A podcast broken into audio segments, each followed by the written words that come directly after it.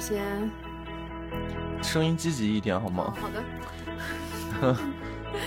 Hello，大家好，这里是嗦饭嗦饭，我是张张。Hello，大家好，我是艾丽。够积极了吗？嗯，够积极了。Hello，大家好，我是一诺。哇，鼓掌鼓掌！欢迎欢迎，真的是好久好久，就是一诺不显山不漏水的跟着我们节目也红了一把。对，就偷偷的红，我还。我还偷偷增加了一个小粉丝哦，真的吗？只有两个粉丝哦，应该是我们的那个六月的时候。那我们对对对，我们的粉丝从前天开始从五五八到五五七，又到五五八，又到五五七，这个是就基本上每天会拖那么一两个粉。嗯，我看了，然后基本基本上每天也会涨那么一两个粉。对，其实只有涨两个粉，掉一个粉，我们才能真正的涨粉。总体来说，我们就是说涨粉幅度，其实单看涨粉的话还是蛮快的。嗯，对的。嗯，在这里也非常谢谢大家。哎，我把那个后面那段提前。如果你喜欢我们的节目，除了在小宇宙上找到我们之外，还可以在喜马拉雅、苹果 Podcast 上找到我们。如果你喜欢我们的节目，然后又想跟我们说点话，那你也可以留言、点赞、收藏。同时，你也可以加入我们的微信听友群。呃，加听友群的方式非常简单，就可以在我们的 show notes 当当中体现。呃，添加微信小助手，嗯，就是 show notes 里面找那个号啊，就可以加到我的小号，然后把你拉进听友群。听友群现在特别热闹，嗯，大家每天就是各种各样的打卡，呃，分享自己的生活。同样，我们也非常喜欢和我们的听友有一些非常直接的呃交流，嗯，也嗯，非常非常欢迎大家，嗯。那我们开始进入主题吧。嗯，今天呢，嗯 嗯，一诺那边延迟哎，没关系。好，今天呢，我们可以听见。好，哎，有点像那个，就是有没有一种央视主播对话，对对话外景主持人的那种？哎，那个什么成都的成都的记者，成都的记者小亮。然后过换一二三四五，哎，主持人您好，主持人好，就这这样的状态，孩子特别像。嗯，我们现在其实在一种这种状态下录制，大家也如果有一些延迟的话，大家也希望谅解啊。好，那开始进入今天的主题吧。其实今天主题是张张提的，所以让他先来做一个 intro。对，主要是一些抄袭的行为，不是？就之前有在小宇宙的主页上面看到隐私的话题嘛，嗯，然后我刚好呢就非常的凑巧，跟我们上期组合很相似。就非常凑巧呢，我刚好因为我的房间本来是没有桌子的，嗯，然后我的业余时间就是在工作之外的时间，我都是待在我家客厅里面的，因为我家客厅有一个呃书桌，我可以在那儿办公。然后呢，那天我其实有一段时间了，我突然有一天受不了了，我说我想把那张桌子搬进去。然后因为我的房间不够大，可能会塞不下那张桌子。后来呢？因为嗯，这张桌子到底搬不搬进去，我们家里人进行了一个争吵，然后我哭了一顿，之后就把那个桌子搬进去了。搬进去之后呢，我一下班的时间都基本上会待在房间里面。然后那有一天，那是我第一天拥有自己的桌子，我一坐下来，我打开了我想看的那个书，还有十页没看完，然后就在看完那十页的时间里面，因为我看书特别快，那十页肯定也很短时间。我妈进来了。两次，他首先第一次问我说，因为我在回房间看书之前还在客厅里面待了一个小时的，然后我回了房间，我妈就突然开始进来找我，她说：“哎，你明天早上想吃什么呀？”我说：“那个吃那个什么什么吧。”然后我一开始态度还蛮好的，结果第二他隔了一隔了一会儿书还没看完，他又进来了。他说：“哎，你晒在那个阳台上的化妆刷，你要收一下吗？”我说：“啊，哦，要收了。”然后我就去收了。就像类似于这种事情，我当时觉得蛮烦的，因为我没有办法静下来去看书这件事情，因为我不锁房间的门，这是我对我家里人的基本的一个尊重。但他们对我没有尊重啊，大概是这个。所以我想今天也想跟艾丽和一诺还有大家分享，来聊一聊这个话题，就是我们。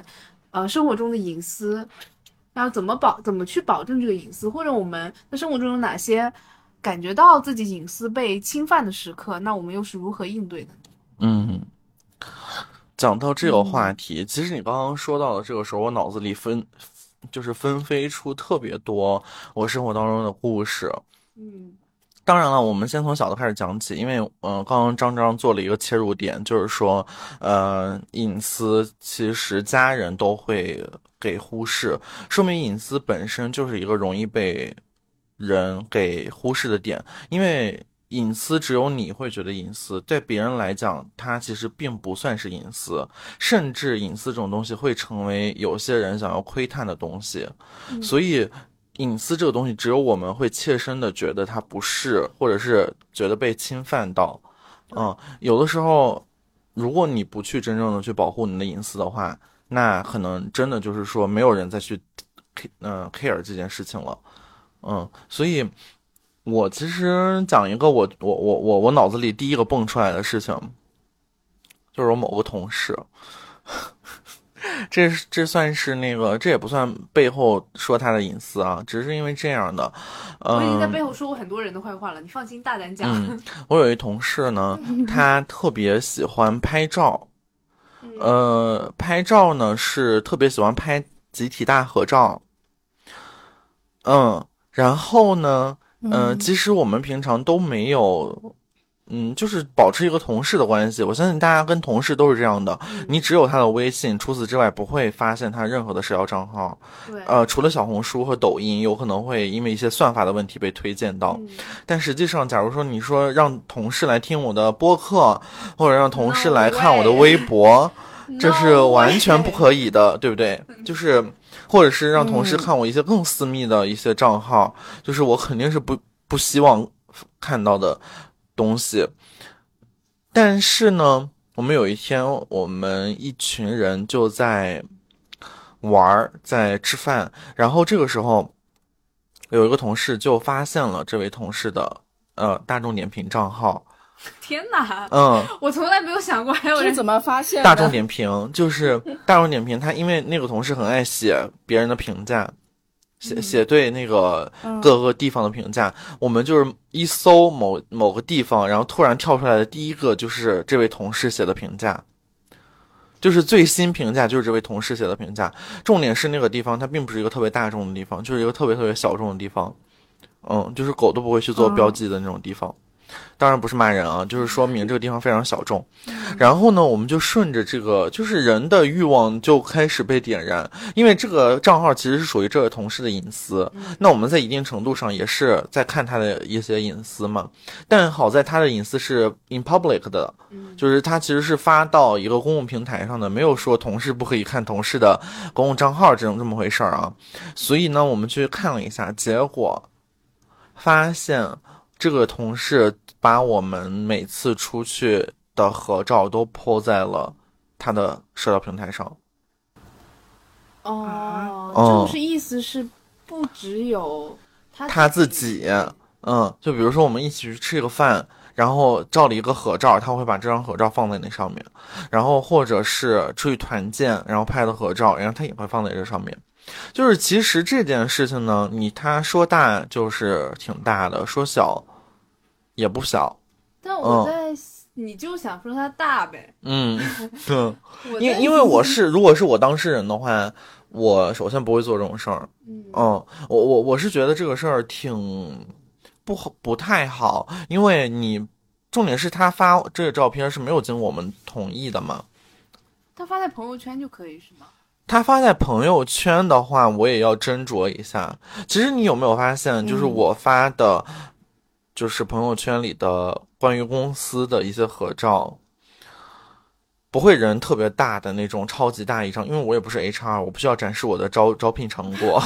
嗯，也不是老板。对我也不是老板，我也不是我我也没有必要去展示我那个精英团队们的状态。其实我大多数情况下都是一个小的 group，然后这个 group 比较熟悉。当然了，如果我要发的话，其实大家都会相互确认一下，说，哎，我发这张可以吗？或者我发这张可以吗？这个就是现代人的一种基本准则，就是说我发的照片是不是符合你想要的审美的形象，出现在 public 的公众视野里。嗯，这个其实是一个非常。Common sense 可以说是一个非常基本的呃一种感觉，一种行为准则。但是呢，你想想，放在大众点评上的东西，对吧？就是根本不可能经过一系列的修饰处理，它就是非常原生态的就被那么泼了上去。然后你仔细翻阅他的社交账号，你会发现挺多的，挺多合照嗯，挺多合照的我，有一个都问题，在评论里嘛。对，，都在他对那个嗯各个地方的评价里，他自己 P 了吗？他自己 P 了，但是你们都没有 P。对，嗯，这有点过分，是吧你？你发现之后，那你发现之后，你有跟你有跟别的同事说？嗯，我们其实当时后，因为我们当时是一个 group 在吃饭，所以就是大家都看到了。因为这个同事呢是一位可以说是呃风云人物，他是金字塔尖的人，所以我们就是不敢嗯反馈这件事情。他是金字塔尖的人，嗯，就是他比较 top，他是 management 级别的。那难怪他要发 PO。但是其实你 PO 在大众点评上，我觉得也是蛮奇怪的。嗯，如果你只发发小红书或者是什么之类的，it's okay 啊，不，你发发朋友圈什么之类的，表示，呃，你出去团建了，对，出去团建了，因为朋友圈还是相对闭闭封锁的，因为除了你的好友，别人是看不到的。但大众点评就是一个，你知道吧？就是你你你只要看这家店，你就会看到这个评价嘛。嗯，就是你会觉得有点奇怪，嗯，因为你就是不知不觉的，你的形象就是啊跃然网上，嗯，这这个说小了一点，这只是一张普通的照片，那如果是一张比较私密的照片，对吧？嗯，我觉得有一点点像我拍了一个黄片，但我不知道被别人扔到网上一样，我觉得不应该这么说，因为黄片要是 它是 public 的，嗯嗯。我觉得应该是你跟你的嗯，你跟你的一些利益上的好友，就是嗯就是有一些利益关系的好友，一些生理利益关系的好友，啊、拍了一些视频，嗯是你的一个隐私的视频，但是被不知道或被对方或者任何的人抛到了网上，这个算是隐私的公开。嗯。但是如果你自己是拍黄片儿的，你就不能怪别人。对，我是这我我是这样，对对对，就是就是他，我主要想体现一个没有经过我的同意，就是把我的形象，呃，无论你是怎么样的一种，就是当时心理也好，你放在网上这件事情，其实我觉得没有必要，嗯，它算是一种隐私的侵犯，就是往大了说的话就是这样的，嗯我我也非常，你这么说，我想到一个事情，嗯这直接导致我非常讨厌我那个朋友。嗯就是那一天我还在英国，跟我朋友，就是我去他家住，他家在伦敦，就住他家。然后他那个时候有个 crush 在聊天，他的 crush 聊天呢，就是从早聊到晚。从我们就因为跟国内有时差，他那 crush 在国内一直在打电话，然后早上睡觉睡醒，我还没睡醒，他已经醒了。那 crush 问他的怎么样什么的，就问他的近况，他就拍了一张我的照片，我在那里睡觉，发给他的 crush。啊，这很还有一件事也是这个人干的，嗯。就那个时候我就坐在他旁边玩手机，然后因为我一直找不到男朋友，嗯。然后他就很想帮我找男朋友，这是，呃，然后他就发了一张我的照片，就是我之前发在朋友圈的照片，一张一看就不会有男人喜欢的照片，就那种没有眉毛、很亚逼的那种。然后哦呢，他就发给了他的 crush 对象，他说：“长成这样的女孩子你会喜欢吗？”啊天我哪当！时直接问他：“你有病吗 这很，？”我觉得这不是侵犯隐私权，这 this is a bitch。对，我说嗯你有事吗？你把这个照片发给他，你想干什么？嗯，然后他说就给他看一看，我给他翻了个白眼。这种很过分哎，这这个不仅仅是侵犯隐私的问题哎，我觉得这个超纲了，就是非常的很冒犯。对，很冒犯，很很很不着调为什。么他为什么不挑别的照片发呀？真是。你觉得呢？他人那是他的 crush，、我明显比他长得好看一百倍。他要是发我那种很招男人喜欢的照片，你觉得他 crush 会怎么样啊？嗯，哎呀，怎么说呢？就是有的人他就是在侵犯别人隐私的同时，还非常不注重保护别人的形象。就是我觉得这个事情就是我们刚刚我们两个故事的共同点。嗯，呃，就是想问一下，那个一诺最近有没有类似这样的情况？对的，对的。嗯，这么一说的话，好像确实有。就是记得上个月是跟朋友出去嘛，就是三个朋友，然后我们其实我是不太喜欢，就是拍照片啊，或者是在他们就被发朋友圈那种。就是他们发朋友圈之前，其实我们大家都知道应该就是把你的照片 P 好呀，怎么样的。但那个朋友就是。我看见他在编辑的时候，我就是好奇的问了，我说你是要发照片吗？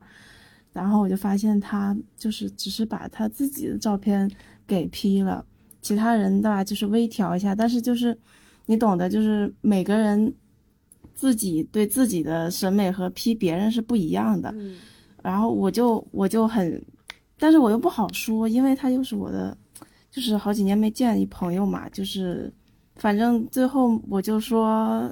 啊！你要发我，我不要发，我不要，我不要，我反正我就直接说了，我没有说他没给我们批，我反正我就跟他说，要么就把我的放上表情包给他贴上，要么你就光发你自己的吧，截一截。后面可能他能 get 到吧，我就是很不爽这一点，然后他就可能还是想发他自己，就把我给遮上了。但这一点就是。我觉得，要是我没有发现的话，就他直接发的话，我在朋友圈刷到，那我会觉得很生气，很生气，我可能就直接冲他发飙了。嗯，那当然这是，嗯，怎么说？但但是后面吧，就是他可能也不知道他意识到没意识到，因为他又把头像 换成了我们两个的照片啊啊！我，对对对，嚯，他。什么？我刚刚听到什么东西？微信头像吗？两两眼瞪得老圆，然后啊，对，微信头像，很久没见的朋友，因为没有，因为因为那个头像，呃，我们俩虽然很久没见，但是就是基本上天天聊天嘛。然后那个头像就是确实挺适合当头像，就是我俩就搁那里 抽着烟，然后抽烟的时候再点一个烟花的炮，就是还挺亚逼的那种，嗯。但我就嗯，我就就是行吧，就是你爱咋地咋地吧，我已经不要脸了，我已经无所谓了。就算如此，我还是觉得很震惊，真的很震惊。就是谁会用？别别人做自己的头像，就 even 是两个人在一起，是有点奇怪。除我能想到的，除了是那个叫幸福平安一家人的妈妈，或者是那个嗯，或者是骄阳雄鹰的爸爸，就是拍成一个全家福，用它当头像，或者是你的对象嗯之类的，也有可能对，就是最能最大程度。而且我跟你讲，如果把对如果对象。用的头像是两个人出现的，我也会觉得这个情侣很很腻歪，很腻歪，很恶心。是的，所以就是蛮奇怪的，就是大家的那个，就由此可见，很多人其实对隐私这件事情他并不敏感，或者并他他根本脑子里没有想到这一点，或者他本身就是一个边界感极为不强的人。对，嗯，是的，是的。而且我觉得，其实如果你但凡有一点边界感，你会推己及人，你会以以己夺人，因为你自己不想做的事情，你根本就不会去让别人也触犯到你这个雷区嘛。就是你也会考虑到别人，就是说我尽量不要这样，我尽量不要那样，这样有可能会看到别人的隐私什么的。对对对，包括有有的一些小事，大家可能都知道，你给你的朋友看一张照片，他左右乱滑。哦，天呐，这种非常过分！而且有的时候，我给你看一张照片，就是你可以滑动两下，因为如果那个 iPhone 下面它不是都有那个预览那个那个框框嘛，它不能看到全部，但是它只。毕毕竟能看到一个竖条，就是你滑到这儿的时候，你下一张其实就不设你能能明显的看出来。就比如说这一张，我在一个青山绿水的一个背景下拍的，下一张我是一个在一个昏暗的房间里的自拍。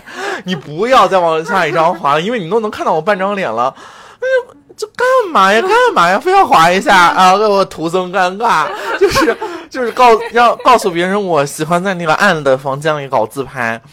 然后还有一些很奇怪的事情，就是。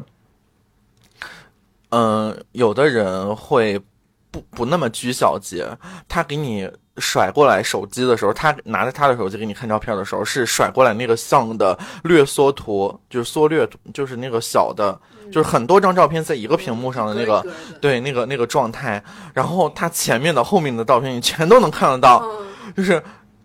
嗯，no 我不 no 想 not 好尴尬 necessary，哦不用。然后我每次都哎哎这个这个就行，这个就行，哎我就看这个，然后就是会很那个什么，嗯，有的时候别人的那种过分的，呃，想想展示，你你也会有一点觉得哎有点局促哎，对吧？嗯嗯。你们有这种就是小事吗？就是那种小事上就很很很很很隐私的事情。我主要是别人如果把我嗯没有 P 过的图片发到社交平台，我会发火的。嗯嗯无论是关系多好的朋友，只要他发了，我就会说，嗯要如果他发出去半个小时了，我可能会说啊，算了算了。嗯但是我现在会对我的外貌稍微没有这么焦虑，但我很焦虑的那个时候，我会说你删掉。嗯嗯他会说我删掉，我说我他如他会道歉，假装说啊，那我要不我删了吧？他可能以为我会说啊，不用不用，都已经发出去了，我会说删。那你删，了吧？我会直接说那你删了吧。嗯，其实这种事情就是生活中还真的蛮多的。除了肖像权，你们觉得还有什么权利有可能会被侵犯？就是隐私方面，就是肯定大家都有的状态。呃，你在跟别人说一件事情的时候，第三个人突然抻进头来，哦，就是会，我我我其实生活中有一些这样的状态，就是我说的这个话并不是说小话，嗯但是我说的这些话嗯并不是想让所有人都知道。嗯嗯，然后有的人就会突然，嗯，bump in，就说，哎，你们在说什么啊？然后，嗯，我们两个人就，嗯，呃没说什么。然后就是那个气氛就会变得蛮尴尬的，因为，因为其实你说小话的时候的那个状态，别人第三者其实是能非常清楚的感受到的。嗯我我不知道大家有没有这种感觉啊？就是假如说张张哥在跟一诺说一个小话，不想让我听到，或者是没有那么好意思让我听到的话，他的那种状态其实我能感觉到，你们两个的状态我能感觉到，嗯但是有一件事儿，我想说的是，我对于我说的小话的这个事情，我非常注意有没有人会听到。如果不想让别人听到，我就不会在公众场合说小话。如果你看到我在公众场合说小话，并且没有避着你的话，我并无所谓你听得到听不到，或者你想不想进来跟我们一起讲。嗯嗯我每次操作都是这样。如果我不想让除这个人之外的任何一个人听到，我就不会在任何人的视线范围内去跟这个人讲小话。嗯，也嗯对也对，嗯但是我刚刚说的其实不光是小话，就是有的事情你并不想让太多人知道，就是它不是小话，它有可能说的就是你自己的个人状况。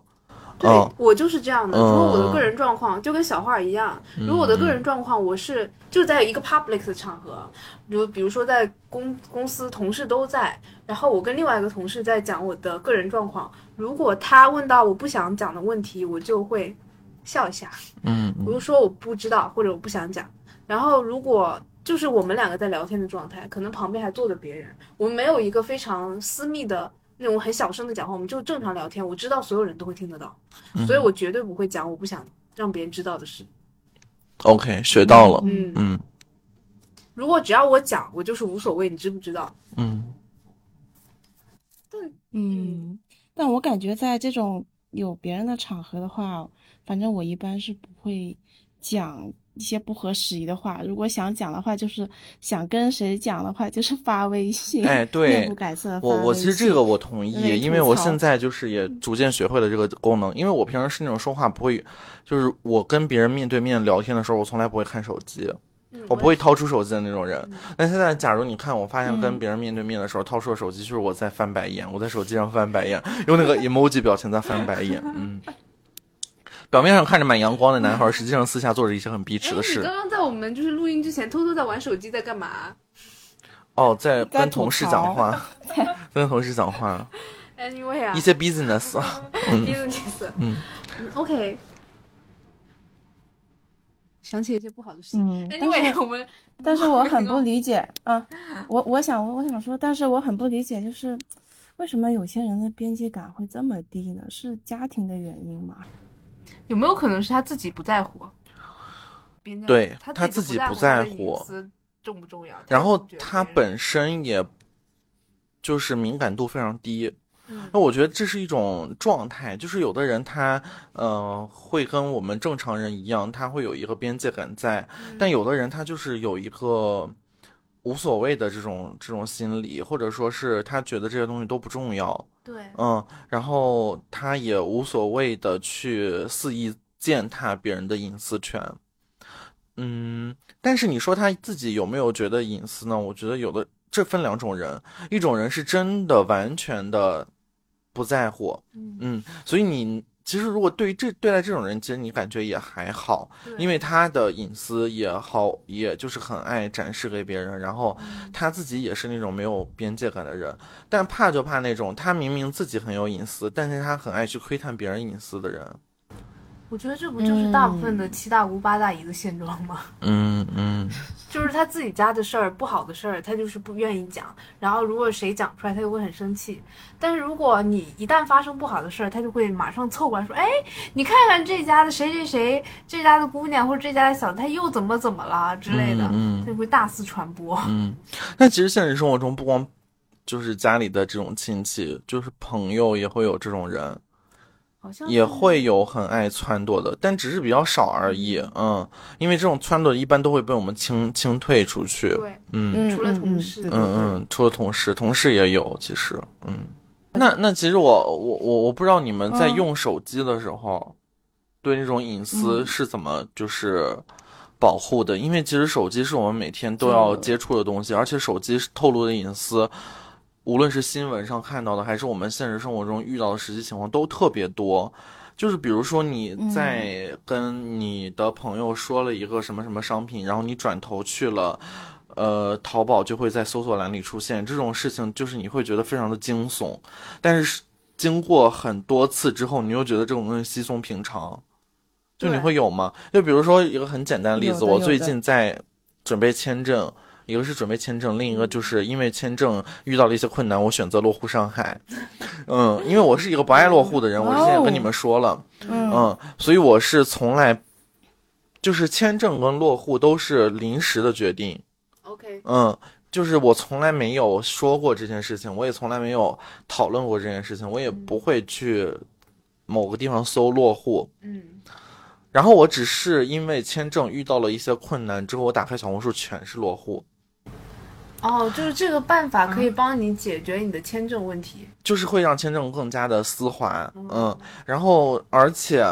嗯，我只是跟我朋友，只是跟我同事说了几句关于落户的事情之后，好的，就是那个无论是刷小红书，还是打开百度，还是怎么怎么样，就全是跟落户有关，因为你平常根本看不到这么多落户，对，嗯，就这种新闻会变得特别多，包括很多中介，然后也会有这种情况。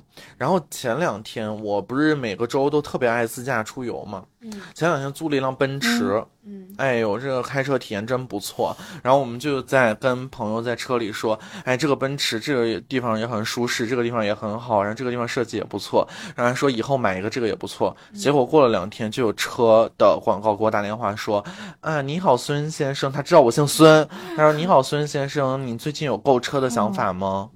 就我当时我就轰的一下，我就想说，天呐！好，真的 how，你不知道在哪个环节出了问题，但他就知道你说了这些东西。而且我租了这么多次车，这是第一次，就是在我强烈表达了对这个车的喜欢之后，就突然有了这个电话打进来。该不会在车里中间？天呐，关键是打电话，嗯不是刷到对广告、收到邮件。对，而且还有很多类似的情况，我经常在公司的工位上接到说电话说，哎，您好，孙先生，你家孩子在哪里上英语课？我想说，我哪来的孩子啊？我哪来的孩子？当然这不算侵犯隐私，这就是一个大错误。这就是荒谬。嗯，这是荒谬。那你又会觉觉得说，其实你的号码或者是你的个人信息早已经被别人知道的很多了。嗯，对，你其实是在互联网世界里无处遁逃的一个人。嗯嗯嗯，这一点我已经习惯了，就是无所谓了。现在就是点开一些奶茶要点单的时候，他就会让让让你让你输入你的手机号什么的，或者是别的，一定要让你输入手。我已经就是 OK 了，无所谓了，就是。嗯我发现一件特别神奇的事，你说到输入手机号这个事儿，就是我下载一个 APP，、我有一段时间下载一个 APP 的时候，会想说啊，我不要暴露我的手机号，然后我就会选择它有一种其他方式登录，比如说我选择用我的 App Store 的那个账号登录，它就是我的邮箱。嗯，但是你发现登录之后，它会需要你绑定对，手手机才能用你。才能开始使用。我就想，那我不又又泄露我的 邮箱，又泄露我的手机？我之前也有过这种对个人信息极度敏感的时刻，你知道吗？就是我的，假如说我、我想我想让我就是嗯、知道我的那个信息是从哪儿泄露出去的，嗯、假如我有淘宝账号，我的那个或者是我买东西下单的时候，我的名字就变成孙 TB，就是孙淘宝。哦，我在京东的话就是孙 JD，、哦孙京东，然后我在建行就是什么什么就要呃就要孙呃孙孙孙建行，孙建行。对，就是这种就是这种情况，他就是嗯用这种方式来来保护你的隐私，嗯。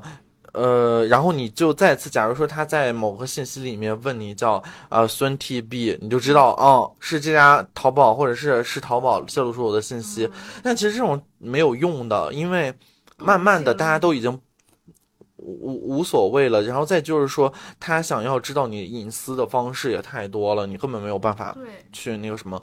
嗯，其实我生活中也有很多想去 against 这个事情的行为，比如说我会经常把那个呃个性化推送给关掉。嗯，嗯，就是或者是苹果，你每次下载一个 app 的时候，它都会问你是否就是用你的信息来给你推荐个性化广告，我都会选择关闭，因为这个是我们能够做到的最后一道防线，就是说关闭这个东西。但是有的东西很恶心，我记得微信是这样的，就是微信的。恶心之处就在于那个 它就在于什么呢？就是你关闭这个东西只管半年，半年之后它又自动打开。哇哦！哇哦！我当时就觉得说真的是恶心到家。但是微信其实是我前两天听了早咖啡，嗯其实微信是现在很多美国的公司做不到的，因为它集支付、聊天和你的就那种短视频，还有各种小程序，跟你的生活状态所有东西，它都集中在一个 app 里面，可以完成。你可以通过微信完成你的衣食住行。嗯我觉得，然后很多美国或者欧洲的公司做不到这个事情，因为他们的银行或者他们的政府不允许你出现第三方支付，嗯所以微信还是蛮了不起的，我觉得。嗯，我只能说，我们我们没得选。就是如果我们但凡有的选的话，我们可能会选那个 WhatsApp，对，就是更加安全连起来一。起用，嗯或者嗯就是 PayPal，我们会，其实外国人他的 app 都很分散，嗯他们会用很多的 app 去完成他们的这些动作，就是但也不影响你的生活。其实讲真的，嗯，是的。嗯嗯你切换个应用能用多长时间呢？嗯。其实我有的时候非常喜欢用那个苹果的 iMessage，why？发消息。嗯嗯，因为它的就是我觉得它够干净，就是很多东西它都做的够干净。嗯呃，包括那个呃，我为什么觉得小宇宙是个好的程序？因为它是一个很干净的东西，它的功能只嗯能用来听播客，其他不可以。你不能在上面点开某个链接，然后跳转到京东。当然不排除它以后可能会走这个嗯路线啊，但是你会觉得它这个东西的设计就是为了干这一件事情用的，而且它把这件事情的便利程度做到极致。就是我我我有的时候用一些 app 的时候，我比如说某某嗯某云。某云某某易易云，嗯，某易云这个音乐软件，但是我们以后可能会入驻啊，所以我不能说太多坏话，但我就感觉它要操办你的一生。为什么呢？某易云它也可以买东西，真的，真的。从来没有，啊对真的假的不知？道这个事情。他也可以买东西，当然了，就是一个买一些什么呃什么跟音乐相关的，或者是对什么的吗对，但是也有的时候是一些什么文化衫儿，我我我我我见过，嗯，就是买一些衣服也可以。然后如果你实在不行的话，他还可以给你做个跳转，啊，去嗯别的，就是这种感觉你就非常难受，就是他在那上面。它明明是一个音乐软件，它不好好的提升怎么让人听音乐变得顺畅，而去做各种各样的办法，让你就是在这个 app 上停留更长的时间。这件事情让我觉得非常的无法理解，包括包括那个某宝，嗯、某某那个支付用的宝，嗯，它就是很爱除了支付之外的一些功能，比如说聊天儿。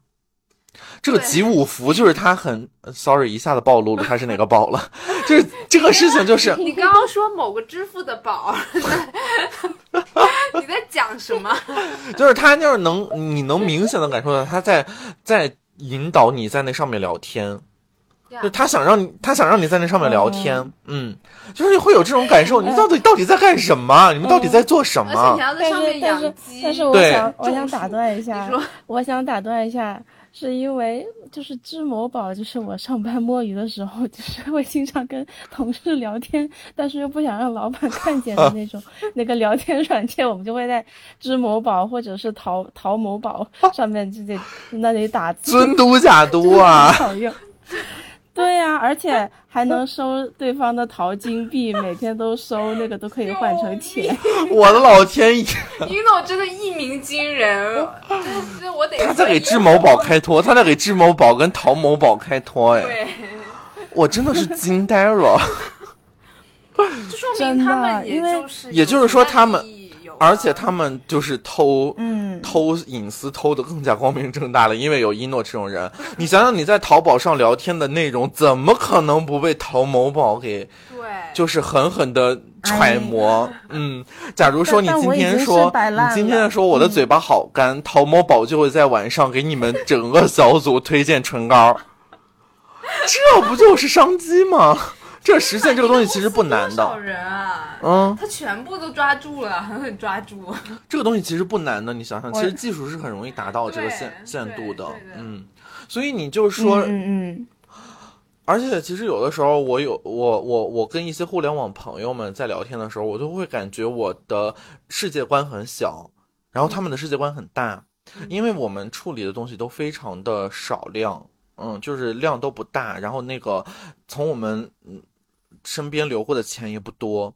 但是他们就不太一样，他们的什么一谈到 GMV 就是什么几十亿，就是一个一个月几十亿。我想说，嗯嗯，还是一个某个品类的某个小分支几十亿，几个牌子几十亿。我想说，啊啊啊，就是所以说他们做的一些很微小的窃取你隐私的动作，到最后都会从你的钱包里掏钱。嗯，就是你用他的，嗯你用它的，嗯、聊天功能看似是免费的，但实际上你你的这份免费已经在暗地里标明了价格。嗯我是这么感觉的，嗯，就看似微信是免费的，但实际上微信早已在暗处标明了价格。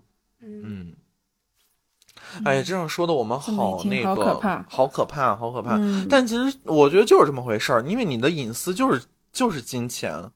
但是你想，其实这些东西都是相对的，它就是有好也有坏，就是就是怎么说呢？嗯很多事情都是好坏，它缠绕在一起出现在你的面前了。嗯你说你的隐私被泄露的很厉害，但是你拥有这些 app 的同时，你拥有互联网这个新兴科技的同时，你不是很方便吗？你活的，对，我是同意，就 是你的，就是这种大量的数据能够推动一些社会的进步。一诺还能上班摸鱼，对还能用它摸鱼，有些男的还能，而且我，对，而且我口干了，我忘我不知道自己该怎么办的时候，还可以给我推荐唇膏吗？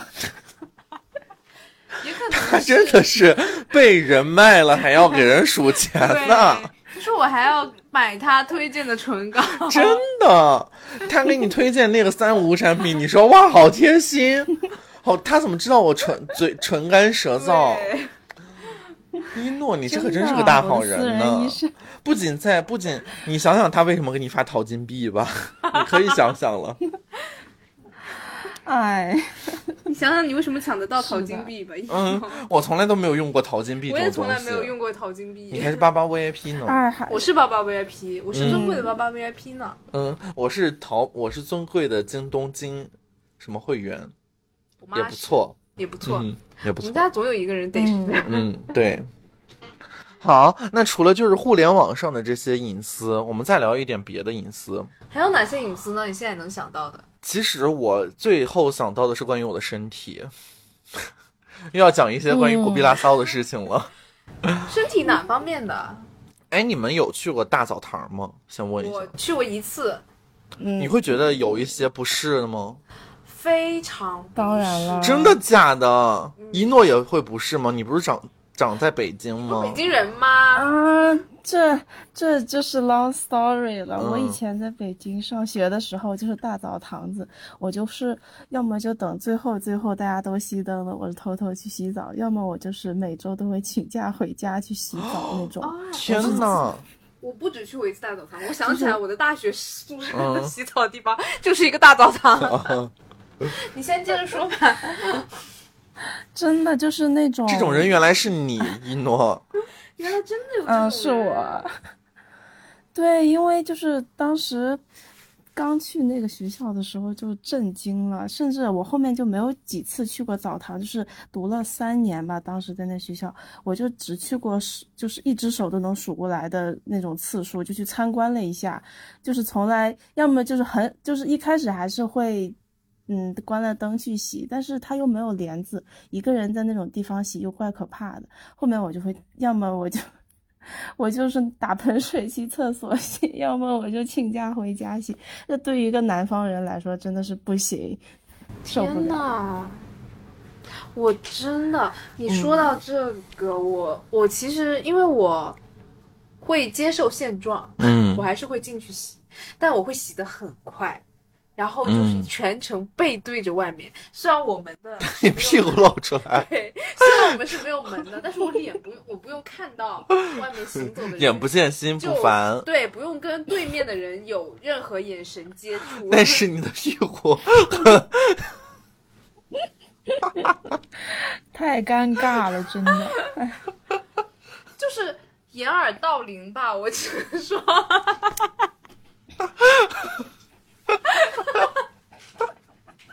就是出门的时候换衣服的时候，把自己的脸捂住，替大家都一样。哎呀，我不行了，笑死！还有我一点，无而辜的屁股。我要补充一点。言爱算冷冷静一下，我现在补充一点。而且我一开始进澡堂的时候，你不会看到你，你应该是会看到成百上千的裸体。嗯，而且我们那个澡堂并不大，但是人很多，有的人就会裸着在那里排队，就跟那种呃我们平时会去的那种大澡堂一样。我一开始非常的羞涩，嗯我一开始觉得这些人，哎呀，他们都是就感觉偷吃了禁果。后面看了四年之后，我觉得这些白条条的人，我已经提不起丝毫的就是羞耻心去应对他们了。我就是走进去脱衣服、洗澡出来嗯，结束。但是我露了屁股蛋子在外面露了四年。我真的很想说，你屁股真的很无辜。他做错了什么？被你抛弃在就是中国他没有。跟我的脸长得都一副，对吧？然后你说你澡堂的故事吧。我其实没有，因为我那你呢？因为我想到这件事情的时候，我只是觉得说，呃，裸露自己的身体其实是一个非常隐私的事情。嗯嗯，我能想到的是，因为我我我之前有一些很奇特的经历，比如说那个在游泳池里游泳，嗯跳水的时候裤衩被冲掉，多 大呀？小时候嘛。就是不是也是蛮大了，就是因为我很喜欢刺激，于是就选择跳水。但是你知道吗？入水的时候，有的有的时候你为我后面才知道泳裤为什么一定要那根带儿带子，就是为什么不可以穿着内裤去游泳？嗯，它是有原因的，因为在水在水里，你泳裤兜住的那个水往后拖的力量特别大。为什么就是那种运动员他们穿的泳裤都是特别特别紧箍在身体上？因为这样它那个水才不会从前面进去，从后面往外排。嗯嗯，嗯，那那我当时就是一个选择了一个透气轻薄款，然后呢，就是说那个带儿也没有系紧，下水的时候感觉 身体跟那个 身体和裤子分离的非常自，分离的非常自然。救命！就是隐私部位觉得那你就是一边跳一边不是脱裤子没有没有是已经入水了，哦。已经入水了，入水的那一瞬。就，是自己抬起头来的时候会说，呃 对，我的裤衩怎么在离我大概十米对。对对远的地方浮在那儿？那一片有那那后来呢颜色的东西好其实没有那么远，其实没有那么远，因为我脚比较大，我就使劲往前一勾，我就勾住了。但是就会很奇怪，就是你会有这种类似的状态，嗯，尤其是 in public 的时候，那种场面会极其的疯狂，嗯嗯，会很慌张，嗯，而且很荒谬。对，很荒谬，嗯。嗯，这个跟你去澡堂其实是完全两种状态，因为你去澡堂是一个主动选择裸露，我没有在主动选择裸露，就没有是选择被迫选择裸露。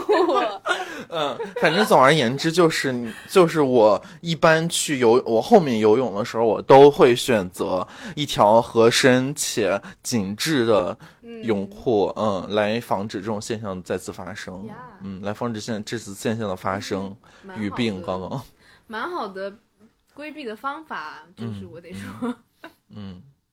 OK，那其实我们聊了一下那个，就是关于身体的，然后点嗯想说的，你每次都是这样，我每次都要总结的 时候要总，结了，我每次就是想，嗯因为我听出来，我才刚刚听出来你要总结，嗯我就想打断你一下，因为关于那种呃。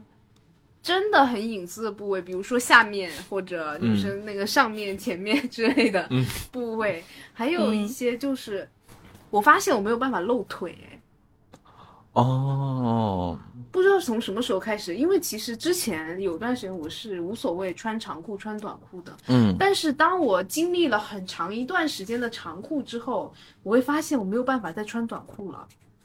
不知道这种心情是什么心情？防晒吗？不是。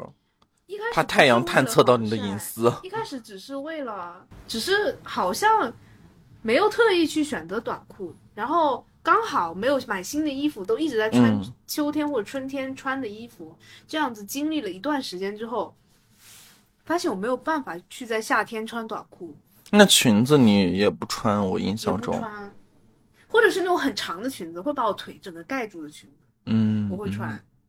就是不想露腿。对，蛮神奇的。因为我其实就是知道我穿衣风格的你们，应该知道我嗯上半身真的是箍得很紧，嗯，下半身就是一个非常宽松的状态。嗯，而大长裤就是再热的天也要穿长裤，对，嗯。蛮神奇的。嗯，我跟你恰恰相反，嗯就是我前两天我跟我同事，我同事问我那个牛仔裤的事情，他说，哎，呃，就是因为做成衣的买手们想知道一些男生穿牛仔裤的想法，嗯他看了一眼我之后，算了。因为我平常根本就不穿长裤，嗯，我的短裤可以持续穿到十月初，你的短裤叠起来可以绕地球两圈。对我就是基本上不怎么碰长裤，就是嗯嗯长裤，我我觉得这个无关隐私，就是我觉得放松自然，而且我穿的短裤其实都还蛮短的，有一说一，嗯，尤其是有的短裤，因为我前两天太多短裤没洗，嗯，我找出了一条很久没穿的短裤，嗯。而且它巨短，它就是挺短的，就是会比我平常穿的再短。我平常穿，呃，五五 inch 的就已经非常短了，啊对，嗯非常嗯短了。那个该不会只有三三也三也太短了。了，就是差不多是五吧，但是比五，因为同样都是五 inch，如果它是呃没有那么宽松的话，其实不会显得特别露，嗯。但那个是特别特别宽松的裤腿儿，啊，就是它会有一种蓬的那种 volume，就是有那种嗯。体积感，嗯。然后你体积感一大起来之后，你的皮肤的可见范围就变得更大。然后你一坐下，嗯好家伙，直接变三寸，嗯，直接就是在那个，嗯，直接在对对对，直接就是在一个裆部啊、就是那个卡住，嗯嗯，刚好不偏不倚，就是只就是像一个封条一样封住了那个 呃臀臀部部位，其他地方都是嗯安全，就是其他地方都是露在外面的。不过我对这方面一向比较开放，嗯，然后呃，我我我我之前就跟同事去那个海岛玩的时候，我也会穿三寸的那个跑步的短裤，嗯，因为我觉得这就是海岛该有的样子。嗯，结果就是因为，嗯、在那个海冲海浪的时候冲太狠，那个三寸的都是那种很宽松的那种跑步短裤嘛，它会贴贴上去，贴在身上去。它会裹丝的跑步短裤对开叉，哦，对对对，就是那个开叉，然后开叉就是因为它一湿，它就更容易形状定住。嗯，嗯，咱就是说那个我那半个屁股都露露露在了外面，嗯，就是美美美露腚。嗯，so sexy，嗯嗯，就是其实我觉得这还好，但可能对于别人来说强奸到了别人的眼睛。no no，因为我我印象里一诺都是穿长裤长袖的，我不知道你记不记得有一次我我们去一诺家还去。就是我们在路边抽水烟，有一天，然后一诺，我们两个都，我跟艾丽都穿着，就是我穿着紧身的 T 恤，然后艾丽穿着一些短裤，嗯然后一诺穿着长袖跟长裤。你是什么心情呢？对，我我我其实，但是我我感觉最近就是这个夏天好像有一点转变，因为之前我是像你一样，绝对绝对绝对不会穿短裤的，就是最我最能接受的范围就是把膝呃膝盖就是七分裤吧，嗯，在家我是直男耶短裤的。对，但是我不知道为啥，可能是这个夏天太热了，还是怎么着，我就已经开始穿上了短裤了，就是发现穿短裤也太他妈爽了吧，就是好凉快。而且七分裤最近是潮流，你知道吗？啊，嗯，就是很多人会嗯会会穿那个大、很宽松、很大在膝盖以下的短裤，我有我有，我从我爸那嗯偷了一件，但是我穿这种裤子不行的，嗯我穿这种裤子比例特别差。但我觉得穿起来很时尚，很很时尚很时尚对，然后再穿一个就是高筒袜，然后再穿一个就是嗯，对，蛮有那个味道的。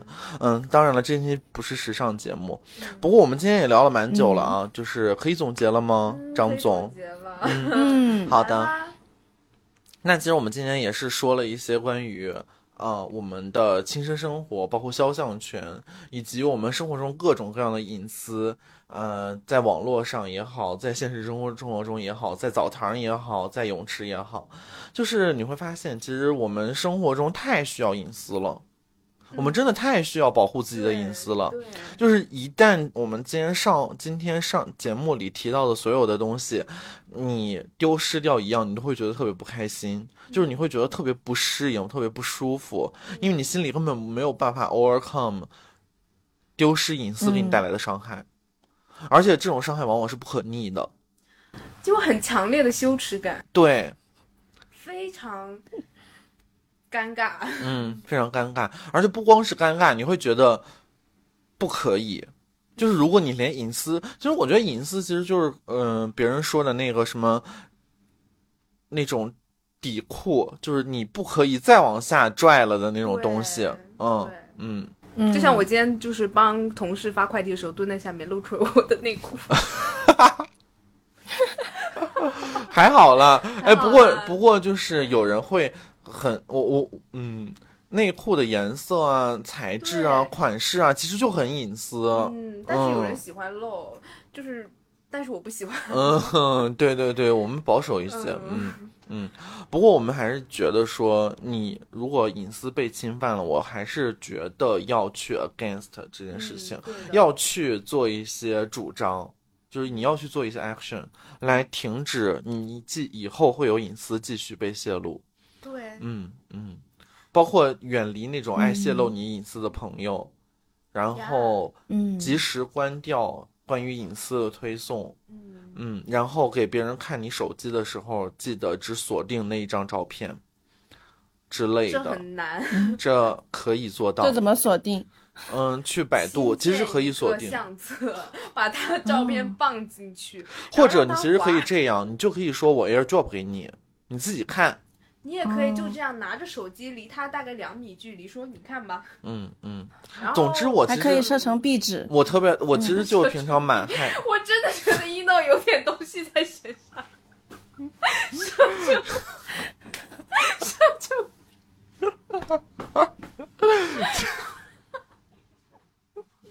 他说：“你看我的新壁纸，像不像刚刚我们拍的照片？” 你就看这张吧。而且还是锁屏的壁纸，真的很神奇。嗯，好，那那非常感谢一诺在我们这里提供的建议。那总而言之，我们就是要杜绝掉你隐私泄露的一切方式。嗯，然后保护好我们的隐私，穿好我们的底裤，不要被别人扒掉。嗯。好，那今天说了这么多，如果大家有什么关于隐私的小故事想要分享给我们，或者是你们在生活中出现过类似的状态，也非常非常欢迎大家在评论区里和我们一起讨论你在隐私当中曾经出现过的哪些状况、问题、故事。嗯，我们也非常期待你的留言。那我们今天的节目到这里就结束啦，感谢大家的收听，我是艾丽，我是张张，我是一诺，没网了，张张再见，拜拜，拜拜，拜拜，拜拜，拜拜。